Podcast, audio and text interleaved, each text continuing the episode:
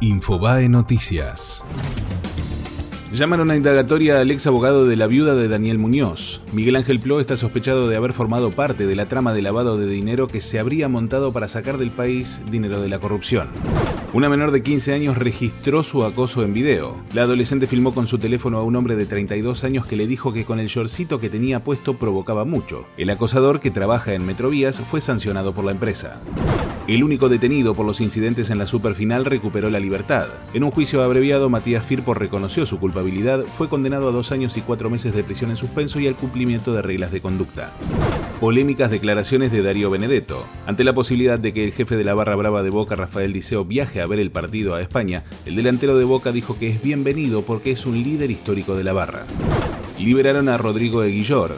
El juzgado de garantías número 2 de Lomas de Zamora ordenó la liberación del joven acusado de abuso sexual. Estaba detenido por resistencia a la autoridad.